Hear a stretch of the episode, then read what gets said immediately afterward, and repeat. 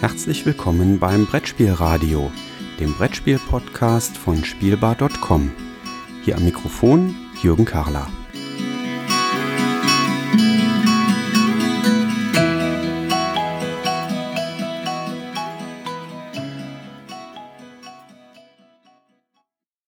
Im heutigen Brettspielradio soll es endlich nochmal Pieps geben.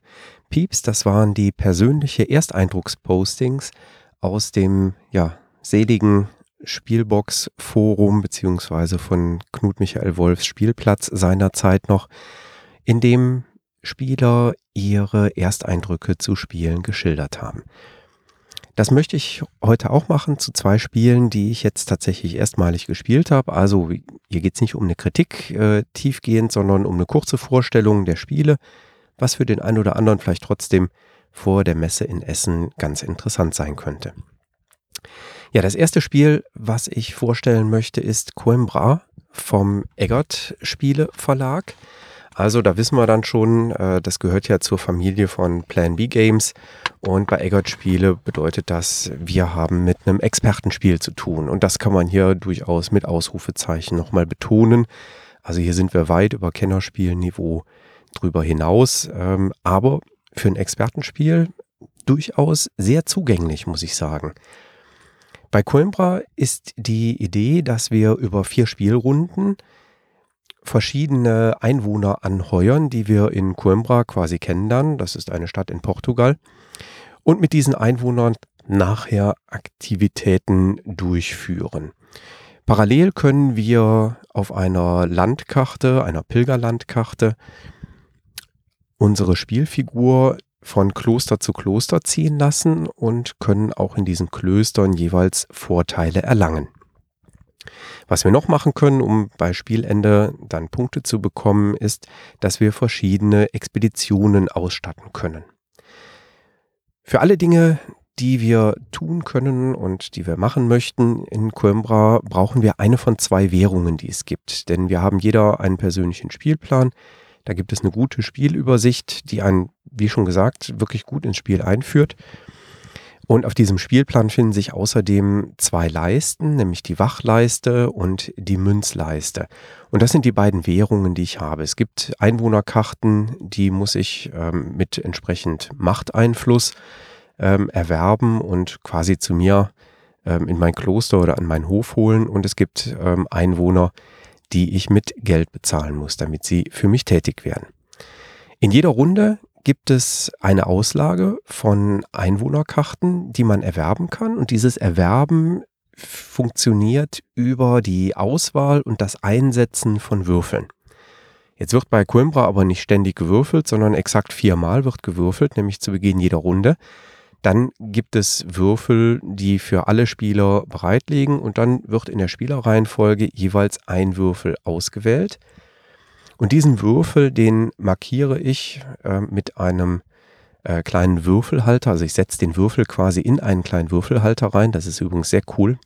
Ähm, sehr gut gemacht äh, in der entsprechenden Spielerfarbe, sodass ich nachher sehen kann, wer diesen Würfel ausgewählt hat. Und setze diese Würfel ein nämlich in den einzelnen Stadtteilen, in denen wir Einwohnerkarten erwerben können, wo wir also neue Mitarbeiter quasi finden können. Der Kniff dabei ist, dass der Würfel, den wir ausgewählt haben, mit seiner Augenzahl angibt, wie viele Einheiten der entsprechenden Währung ich abgeben muss. Also für einen Gelehrten, für den ich beispielsweise Münzen bezahlen muss, wenn ich, um diesen zu bekommen, einen Fünferwürfel auswähle, dann muss ich entsprechend fünf Geldeinheiten, fünf Münzen abgeben. Für einen Geistlichen, den ich dann vielleicht mit Macht zu mir an den Hof holen muss, wenn ich da einen Dreierwürfel ausgewählt habe, um mir den vielleicht aussuchen zu können, dann muss ich entsprechend drei Macht später dafür abgeben. Sofern ich die Karten denn noch bekomme. Denn das Einsetzen ähm, in die einzelnen Stadtteile, in denen die ähm, Einwohnerkarten ausliegen, das ist ganz trickreich gelöst. Ähm, und zwar ähm, setzt man die Würfel auf jeweilige Einsatzfelder auf dem Spielplan ein. Aber das tun alle Spieler reihum mit ihren, in unserem Spiel zu dritt, drei Würfeln, die wir da zur Verfügung ähm, hatten. Also jeder darf quasi drei Aktionen machen. Und ausgewertet werden die einzelnen Stadtteile dann aber in der Reihenfolge der Würfelaugen. Ja, wir haben vier Stadtteile, das Schloss, die Oberstadt, Zentrum und Unterstadt. Ähm, Im Schloss darf derjenige zuerst auswählen, welches Kärtchen er gerne haben möchte, der die niedrigsten Würfel eingesetzt hat. In allen drei anderen Stadtteilen darf derjenige auswählen, der den höchsten Würfel eingesetzt hat, als erstes auswählen. Danach folgt der mit dem zweithöchsten Würfel und so weiter und so fort. So ähm, holen wir neue ähm, Einwohner quasi in unseren Hof oder ähm, ja, unter unsere Spielerablage oder neben unsere Spielerablage. Die Einwohnerkarten haben unterschiedlichste Fähigkeiten. Da gibt es Einwohner, die führen eine Sofortaktion aus.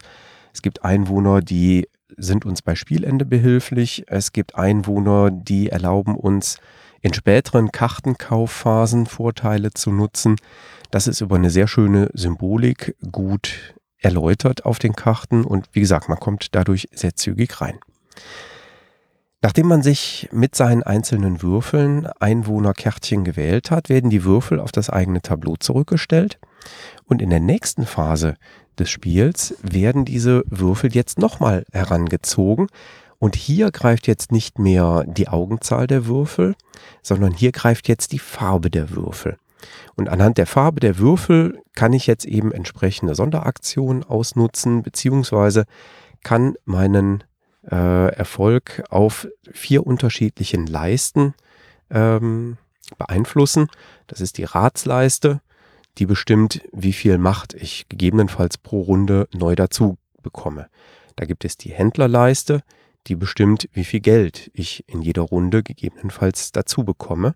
Es gibt die Kirchenleiste, die bestimmt, wie weit mein Mönch durch das Land reisen kann, um einzelne Kloster zu besuchen. Und last but not least gibt es noch die Gelehrtenleiste und die Leiste zeigt an, wie viele Siegpunkte ich gegebenenfalls in einer einzelnen Runde bekomme. Ja, alle Karten platziere ich rund um meine Spielerablage drumherum. Ähm, auf der Spielerablage ansonsten, wie gesagt, die beiden Ressourcenleisten, wo ich quasi anzeige, wie viele ähm, von einer Ressource ich gerade habe, um sie dann einzusetzen. Das Spannende ist, dass das Spiel wirklich einen sehr fluffigen Einstieg ermöglicht. Ich finde, die Symbolik auf den Karten ist recht eindeutig. In den ersten Runden ähm, kommen Karten, die wir erwerben können, Einwohnerkarten, die noch groß keine besonders äh, verzahnten Fähigkeiten mitbringen. Also da gibt es Einwohner, die erlauben, dass der Mönch zwei Schritte weiterläuft. Da gibt es Einwohner, die erlauben, dass ich vier Macht dazu bekomme oder dass ich immer Geld bekomme, wenn ich einen gelben Würfel ähm, aktiviere ähm, und entsprechend auf meinem Tableau liegen habe. Ähm, Sachen, die relativ eingängig sind. Was mir aufgefallen ist, äh, dass wir in unserer allerersten Partie, wie gesagt, ne, Ersteindruck, ähm, tatsächlich so bis zum Ende der ersten, äh, bis zum Ende der dritten Runde alle recht gleich auf waren. Und ich nicht das Gefühl hatte, dass einer jetzt schon so aufgestellt ist, dass er gleich wahnsinnig wegziehen wird. Also wir waren alle so um die 40 Punkte ungefähr, plus minus 5 Punkte vielleicht. Also es ist nicht so weit äh, auseinander gewesen. Ja, und dann kam die vierte Runde und in den späteren Spielrunden, da kommen eben Einwohnerkarten, die man dann erwerben kann, die doch deutlich verzahnter sind. Und da trennte sich dann bei uns tatsächlich die Spreu vom Weizen. Ähm, wir endeten nachher mit äh, dem äh, siegenden Spieler 196 Punkte. Der Verlierer der Runde hatte gerade mal 108 Punkte. Ähm, und der dritte Spieler war ziemlich genau in der Mitte, irgendwo bei 145, wenn ich das richtig in Erinnerung habe. Also da geht es am Ende richtig ab, könnte man sagen. Ähm, das ist ganz interessant.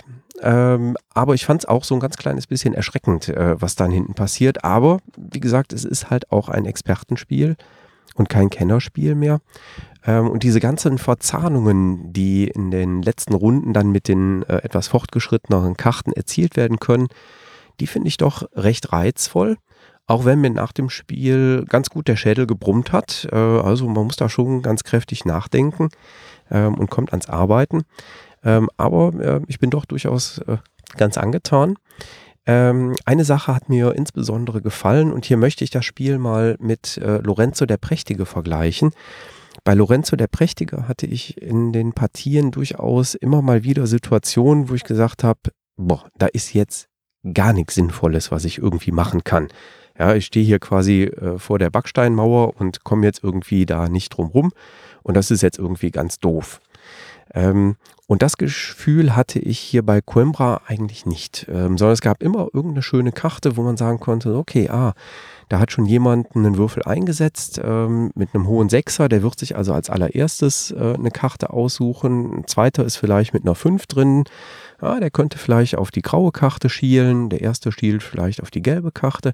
Ja, es könnte, wenn es gut läuft, so sein, dass die grüne Karte dann für mich übrig bleibt und dann bekomme ich die vielleicht auch. Im schlimmsten Fall kriege ich aber eine gelbe Karte oder eine graue Karte, weil einer der anderen Spieler sich eben genau nicht für diese Karte entschieden hat. Ähm, und äh, die sind dann vielleicht etwas weniger kräftig, aber ich habe immer noch etwas Positives getan und habe was äh, Positives erzielt. Und das fand ich ähm, ganz schön bei dem Spiel. Also da bin ich durchaus gespannt ähm, auf weitere Partien. Ich befürchte fast, dass das im Trubel der Messerhallen in Essen fast zu viel ist, um das dann bis zum Ende der Partie wirklich mal komplett durchzuspielen und konzentriert zu spielen. Aber ich würde auf jeden Fall sagen, wer an Expertenspielen Interesse hat, der sollte mal durchaus einen Blick auf Coimbra werfen. Ja, und jetzt kommt eine Herzensangelegenheit. Bevor ich einen Blick auf das zweite Spiel werfe, möchte ich gerne einen Blick auf unsere Lebensrealität werfen und mal einen kleinen Ausflug weg von Spielen unternehmen. Ähm, und tatsächlich mal ein politisches Thema ähm, ansprechen, was mir sehr wichtig ist, was mir im Alltag sehr wichtig ist, was mir im Beruf sehr wichtig ist und was ich gerne auch einfach mal hier in den Podcast reinbringen möchte. Wir können in Deutschland gerade feststellen, dass ähm, ja ein gar nicht mehr versteckt vorgetragener, eine gar nicht mal versteckt vorgetragene Fremdenfeindlichkeit zunehmend akzeptiert wird. Ähm, in einigen Städten laufen Nazis ganz offen durch die Straßen. Viele Menschen schauen zu, äußern sich nicht dazu, ähm, denken sich, ach, das wird schon wieder vorbeigehen. Und hier möchte ich ähm, einen Appell aussprechen, das geht nicht vorbei wenn wir nicht darüber reden, wenn wir nicht kommunizieren, wenn wir nicht ganz klar machen, wie fürchterlich ähm, das werden kann, wenn wir hier nicht rechtzeitig bremsen. Also ich würde ganz gerne aufrufen, gerade wir als Spieler, wir sollten ja, auch wenn wir vielleicht sonst unpolitisch unterwegs sind, aber wir stehen eigentlich für ein respektvolles Miteinander. Bei uns kann jeder mit an den Spieletisch kommen. Wir spielen fair, wir spielen offen. Ja, bei uns gibt es keine versteckten Tricksereien. Ganz oft spielen wir im Dialog. Ähm, und auch den würde ich gerne ähm, anregen, dass wir den tatsächlich suchen, auch in politischen Angelegenheiten. Und ich würde mich sehr freuen, wenn viele Menschen sich kritisch äußern zu dem, was da eine Minderheit auf unseren Straßen in vielen Städten glaubt, dass es eine Mehrheitsmeinung sei. Denn ich bin mir sehr sicher, es ist keine Mehrheitsmeinung, was dort vorgetragen wird, sondern ich bin mir sehr sicher, viele Menschen wollen in Freiheit leben und wollen in einer bunten, offenen Kultur tatsächlich hier in Deutschland leben. Und daher würde ich mich freuen, wenn das auch nach außen transportiert wird. Ja, aus meiner beruflichen Perspektive ist mir dabei auch noch eine Sache ganz wichtig. Denn gerade in den sozialen Medien werden ja die Themen wie Fremdenfeindlichkeit doch sehr gepusht. Da bitte ich diejenigen, die in solchen Foren, in solchen Gruppen unterwegs sind und da schon mal was von mitkriegen und sich vielleicht davon gefangen lassen, solche Themen aufzugreifen und den Glauben zu schenken, möchte ich bitten, schaut euch mal die Google Rückwärtsbildersuche an. Dort kann man ein Bild hochladen, was einem in den sozialen Medien zugespielt wurde und kann schauen, wo kommt dieses Bild denn eigentlich her und kann damit so ein bisschen Quellenüberprüfung machen. Gleiches gilt für Texte, über die ihr in sozialen Medien stolpert. Auch hier der dringende Hinweis, einfach mal in eine Suchmaschine reinschmeißen, gucken, wo kommt der Text eigentlich her, taucht er noch in ganz anderen Kontexten auf Und das hilft auch ein bisschen Quellen zu verifizieren, auf die ihr vielleicht in sozialen Medien gestoßen seid. Ja, das ist so ein kleiner beruflicher Einschub von meiner Seite, der vielleicht hilft, dieses ganze Themenfeld Fremdenfeindlichkeit auch so ein bisschen mal zu hinterfragen. Wir werden aus dem Grunde auf spielbar.com ähm, ein Logo ab heute einblenden, ähm, in dem steht Spielend für Toleranz gegen Rassismus und Fremdenfeindlichkeit, weil ich denke, dass es in Deutschland notwendig ist, so ein deutliches Statement zu tragen und das auszusprechen. Würde mich da über Unterstützung von vielen, vielen Seiten freuen. Ich habe zu Beginn des Podcasts allerdings gesagt, dass ich gerne zwei Spiele vorstellen würde und ich habe ein zweites Spiel ähm, kennenlernen dürfen und zwar das Spiel Architekten des Westfrankenreichs, was jetzt äh, in der deutschen Lokalisierung bei Schwerkraftverlag ähm, erscheinen wird.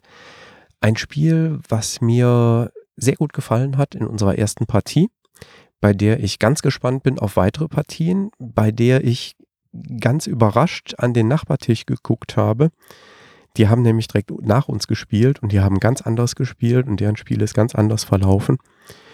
Und das finde ich ganz spannend und da äh, bin ich ganz, ganz neugierig drauf, ähm, wie sich dieses Spiel in unterschiedlichsten Facetten entwickeln kann. Ja, bei Architekten des Westfrankenreichs ähm, ein Worker-Placement-Spiel, ganz klassischer Natur. Wir starten mit 20 Workern, 20 Arbeitern, die wir einsetzen können. Dafür gibt es auf dem äh, zentralen Spielplan ganz viele Einsatzfelder. Ganz, ganz viele davon sind klassische Worker Placement Felder, wo ich äh, eine Figur einsetzen kann und dafür entsprechend dann Ressourcen bekomme oder irgendwelche Aktivitäten durchführen kann, wie zum Beispiel Karten kaufen kann, auf denen dann äh, Figuren abgebildet sind, die uns äh, irgendwelche besonderen Aktiv Aktionen äh, ermöglichen oder die uns Einkauf von Ressourcen preiswerter machen oder äh, ähm, effizienter machen oder ähnliches. Also das ist eigentlich soweit ähm, Klassiker und Standard, würde ich sagen. Aber es gibt einen Einsatzbereich, der ist dann doch schon unterschiedlich. Und zwar gibt es ein Feld, auf dem kann ich Arbeiter einsetzen und dieses Feld erlaubt es mir von einem anderen Feld eine Gruppe von Spielfiguren einer Farbe wieder runterzunehmen und die quasi gefangen zu nehmen. Ich kann dann in der späteren Runde diese Gefangenen tatsächlich auch äh, in der Burg, ja, ich möchte mal formulieren, ausliefern ähm, und bekomme dann dafür eine Belohnung in Form von Geld. Bevor ich die Gefangenen ausliefern kann, kann es mir aber durchaus passieren, dass die Mitspieler ähm, quasi diese Gefangenen aus meinem Lager wieder befreien ähm, und die dann äh, selber wieder zur Verfügung haben.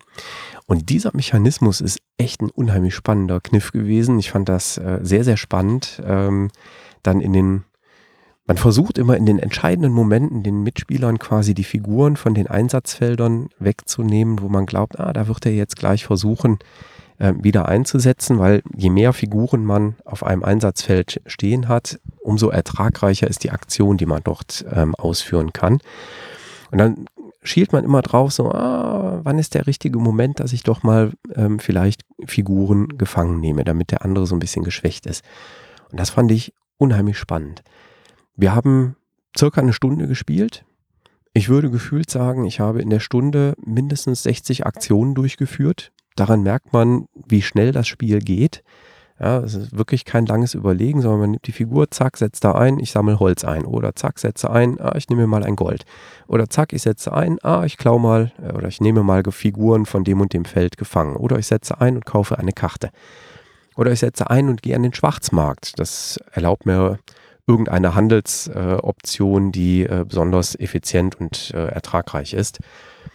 Und äh, diese schnelle Folge von Aktionen, die ich durchführen kann, die macht das Spiel super spannend. Man ist eigentlich die ganze Zeit mit drin. Und das hat mir richtig gut gefallen, muss ich sagen. Ähm, ich bin so ein ganz kleines bisschen froh, dass ich das Spiel einfach mal blind vorbestellt habe beim Schwerkraftverlag. Ähm, bin äh, ganz gespannt, wenn diese relativ kleine Schachtel, das dürfte so ungefähr die Größe von Räuber der Nordsee gewesen sein von der Schachtel, und die ist pickepacke voll gefüllt. Und ich bin äh, sehr gespannt und freue mich drauf, wenn die Schachtel bei mir ankommt. Ähm, das ist sicherlich ein Spiel, was ich im Kennerbereich einordnen würde. Der Einstieg ist sehr einfach gemacht. Das Spiel, wenn man die Regel mal gelesen hat, kann man komplett mit den Symbolen auf dem Spielplan erklären. Da muss man die Regel höchstens nochmal zur Hand nehmen, um irgendwelche Personenkarten nochmal nachzuschlagen, um zu sehen, was macht er ganz genau. Aber auch da ist die Symbolik schon so eingängig, dass das, ich würde mal sagen, bei 90 Prozent der Karten sicherlich nicht notwendig ist, ähm, das zu tun. Aber es gibt eben so einen kleinen Almanach, ähm, wo man tatsächlich nachschlagen kann. Also, ähm, Architekten des Westfrankenreichs, ähm, ein Spiel, was mir richtig, richtig gut gefallen hat. Ähm, es gab eine Kritik äh, für das Brettspielradio, nämlich soll doch bitte immer den Verlag, die Autoren, die Spieleranzahl, die Spielerdauer äh, nennen. Ähm, ich verweise hier mal ähm, auf äh, die Show Notes beziehungsweise auf die Webseiten der Verlage. Also ich packe die Links auf äh, Boardgame Geek auch äh, entsprechend in die Show Notes rein. Denn diese Folge des Brettspielradios habe ich mal an einer ganz ungewöhnlichen Stelle aufgenommen, nämlich im Auto sitzend. Ähm, ich sitze hier gerade quasi vor meinem Hörsaal, ähm, hatte gerade noch äh, knapp 25 Minuten Zeit und dachte mir, das reicht, um das Brettspielradio aufzunehmen. Ähm, das soll hiermit dann äh, jetzt auch erledigt sein. Jetzt gehe ich in den Hörsaal rein, halte da meine Vorlesung ähm, und freue mich dann auf das nächste Brettspielradio in der nächsten Woche. Dankeschön fürs Zuhören und bis dahin.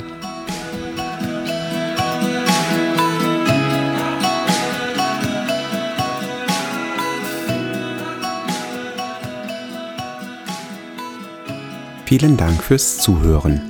Feedback, Fragen und Anregungen bitte gerne an die E-Mail-Adresse info@spielbar.com als Kommentar direkt auf der Webseite spielbar.com oder in den Twitter-Feed spielbar-com.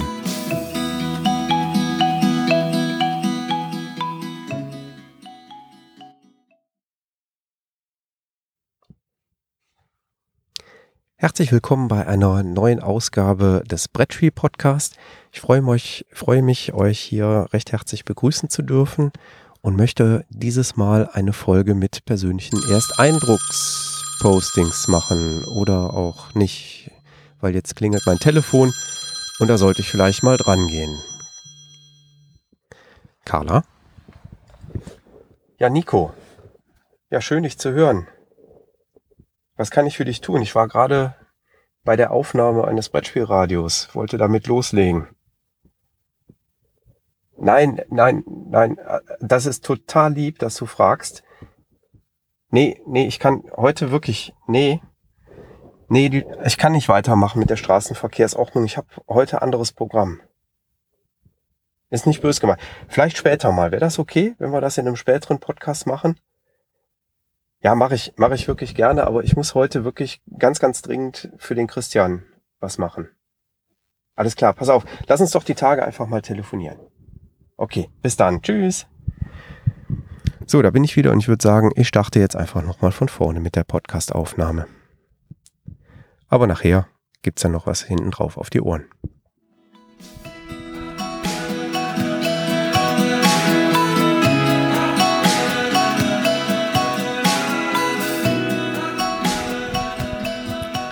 Ja, wir können nicht immer nur was für den Autoverkehr machen. Wir müssen natürlich auch die Bahnreisenden berücksichtigen.